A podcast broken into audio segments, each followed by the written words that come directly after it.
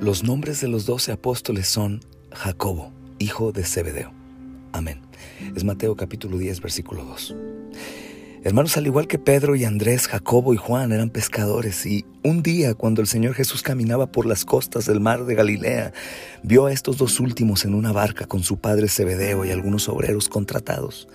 Cuando el Señor Jesús los llamó para que los siguieran, de inmediato abandonaron la barca y se fueron con él, dice Marcos 1, 19 20.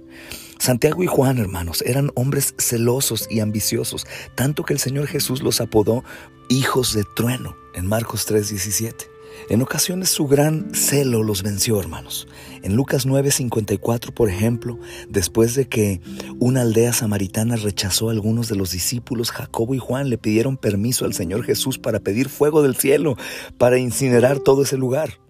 En otra ocasión enviaron a su madre a pedirle al Señor Jesús que les diera los lugares más prominentes en su reino, imaginando un reino terrenal, por supuesto.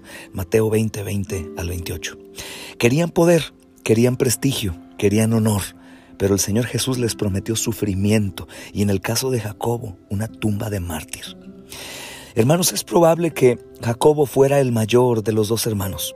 Su nombre aparece de primero cuando se mencionan ambos en este pasaje de las Escrituras. Quizás también fue el más celoso y apasionado de los dos, ya que fue el primer apóstol en sufrir el martirio.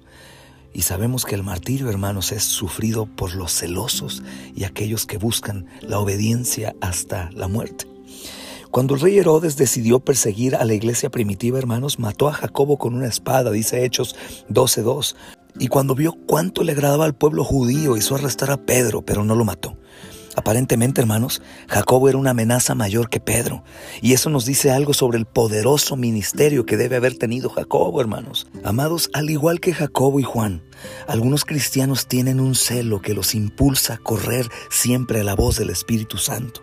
Si eso ocurre contigo, agradece tu celo, pero también ten cuidado. No corras por delante de la voluntad de Dios. En lo que hagas y digas, siempre debes asegurarte que sea por la dirección del Espíritu Santo. Sin embargo, mis amados, si alguno ha caído en la complacencia espiritual y tu vida no es una gran amenaza para el reino de Satanás, necesitas arrepentirte y ser más celoso por tu Señor. Dios usa gente muy celosa y con deseos de obediencia para su gloria.